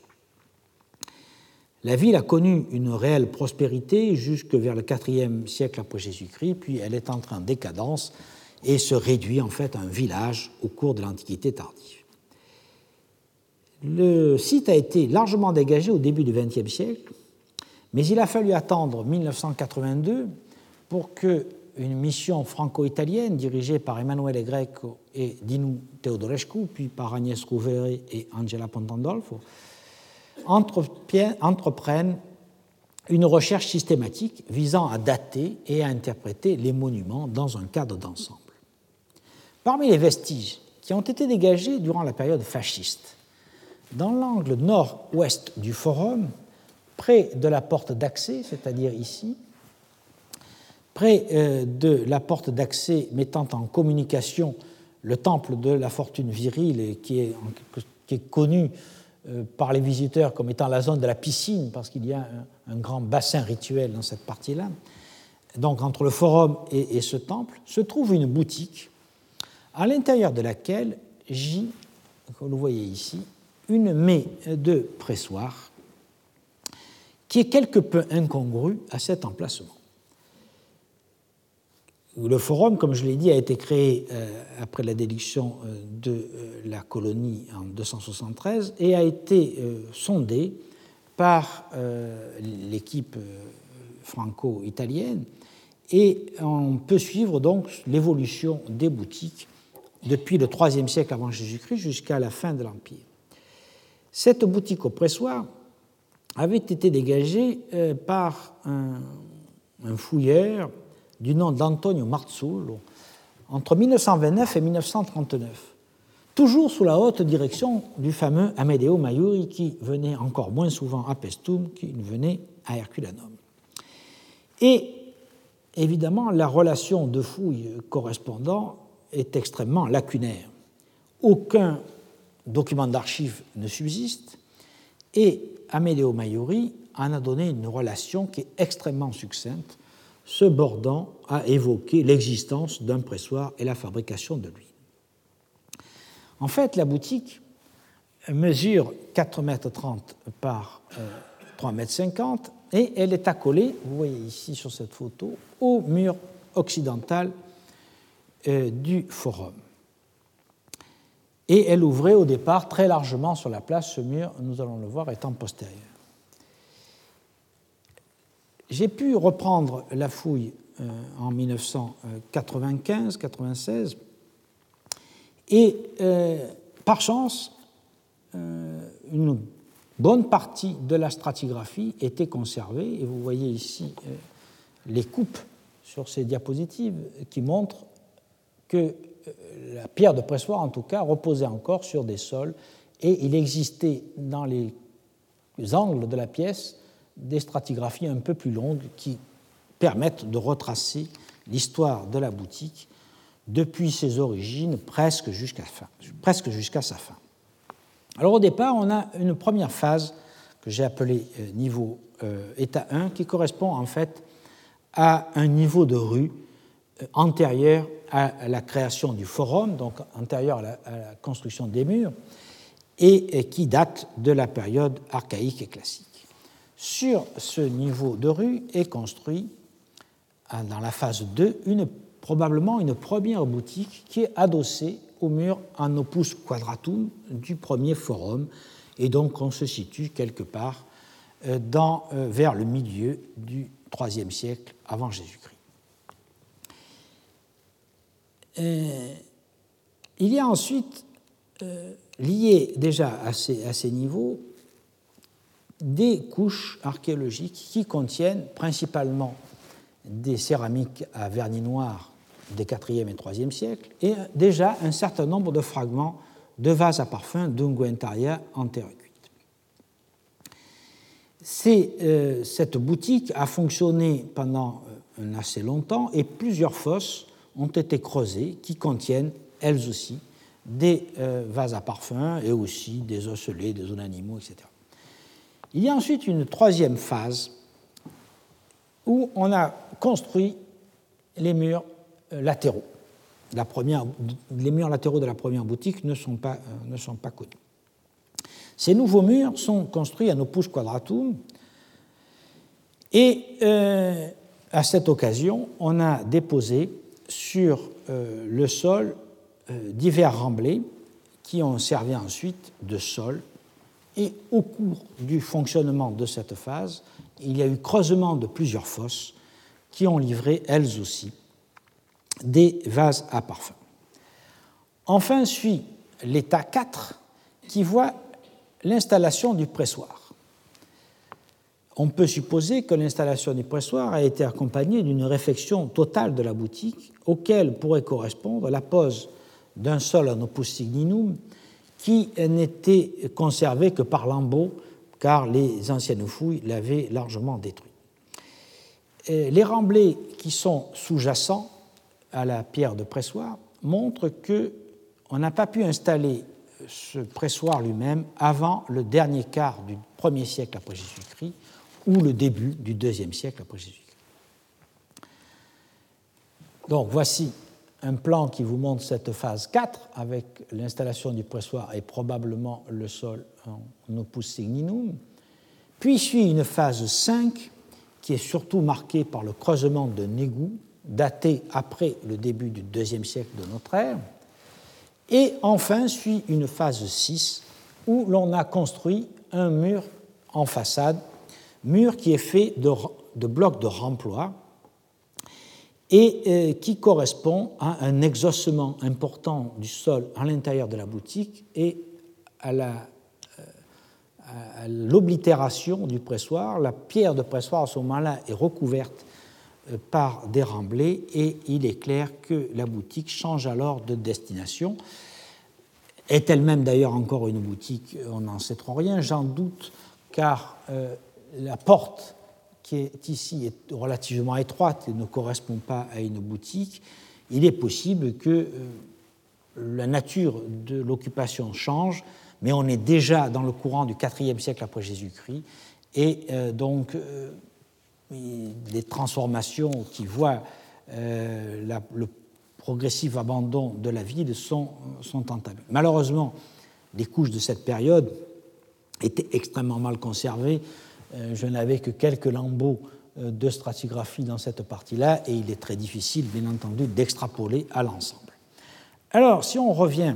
à, la, boutique telle qu'elle fonctionne au Haut-Empire, nous nous trouvons en face donc d'un pressoir avec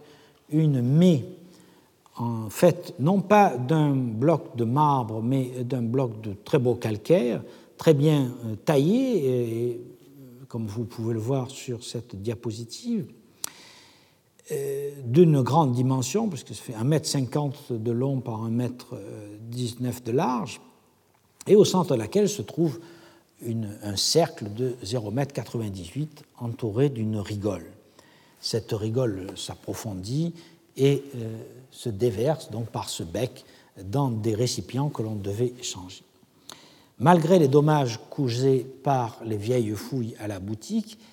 euh, il est certain qu'il n'y avait pas de cuve en dessous et donc on devait changer les récipients qui devaient être en métal. C'est ce que j'ai représenté dans ma reconstitution qui est ici. Les traces de l'appareillage en bois n'étaient conservées que dans la partie ouest, ici, et sous la pierre. on y a trouvé un calage d'un porto vertical qui mesurait 45 cm par 30, profondément enfoncé dans le sol, et euh, dessous la pierre, une poutre de, les, traces d'une poutre de jonction euh, que nous avons pu également euh, mesurer, car l'emplacement de la poutre où la poutre avait pourri était rempli de collisions très fines qui marquait donc exactement sa forme. Je crois que, comme je vous l'ai dit, il faut éliminer l'hypothèse d'un pressoir à levier, bien entendu, parce que la boutique est trop petite, et, qu'il faut donc restituer un pressoir vertical. Et je crois aussi qu'il faut éliminer, contrairement à ce que j'avais pensé au départ, une presse à coin, car la presse est, comme vous le voyez, située immédiatement euh, contre le mur. Or, pour faire fonctionner correctement une presse à coin, il faut pouvoir frapper des deux côtés et donc ne pas être gêné par euh, l'emplacement d'un mur. Donc, je propose aujourd'hui de restituer une presse à vis, comme c'est le cas euh, à Herculanum et probablement ou peut-être à Pompéi. Dans la boutique de l'état 2, comme nous l'avons vu, des fosses contenaient déjà des onguentaria des 3e et 2e siècles avant Jésus-Christ. Les niveaux postérieurs, et notamment les tranchées de fondation et les fosses, ont livré aussi un nombre significatif de flacons à parfum de type ancien qui ont évidemment été extraits des niveaux hellénistiques lors des divers creusements. Dans les couches correspondant aux états 3 à 5, qui ont été largement détruites dans la majeure partie de l'espace, il restait encore quelques unguentaria, trois en céramique de la fin du, 1er siècle avant Jésus-Christ, et des fragments de plusieurs balsamères en verre des 1er et 2e siècles après Jésus-Christ. Par ailleurs, la découverte d'un mortier pourrait être un indice supplémentaire. Nous avons vu à plusieurs reprises que les parfumeurs utilisaient des mortiers pour broyer les ingrédients et les mélanger. Et comme je vous l'ai dit, comme à Pestum, je crois que ce parfumeur travaillait euh, les huiles pour les producteurs voisins. Car de l'autre côté du passage d'entrée du forum, la boutique numéro 1 du forum semble aussi avoir été une parfumerie dès les 3e et 2e siècles avant Jésus-Christ,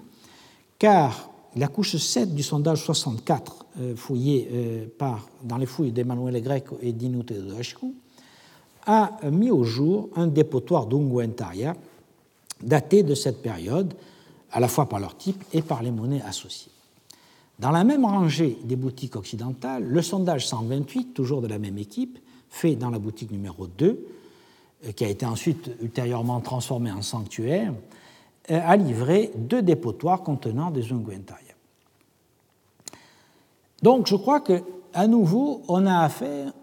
au quartier des parfumeurs, évidemment parfaitement situé entre la place du Forum et euh, le sanctuaire de la fortune virile qui est situé à côté. Bien entendu, il n'est pas possible de déterminer quel type de parfum on faisait à Pestum, mais je crois qu'il n'y a pas de doute que l'on y faisait du rhodinone, parce que, euh, donc de, l'huile parfumée à la rose, car c'est un des parfums les plus communs en général, euh, l'un des plus communs fabriqués en Campanie, et que nous avons plusieurs textes poétiques qui insistent sur la culture des roses de plein champ aux alentours de Pestum. On doit en effet mettre en relation les vestiges archéologiques avec ces textes qui sont, euh, que l'on trouve chez Virgile, Ovide, Properce et Martial. Alors d'abord Virgile, dans les Géorgiques, livre 4, euh,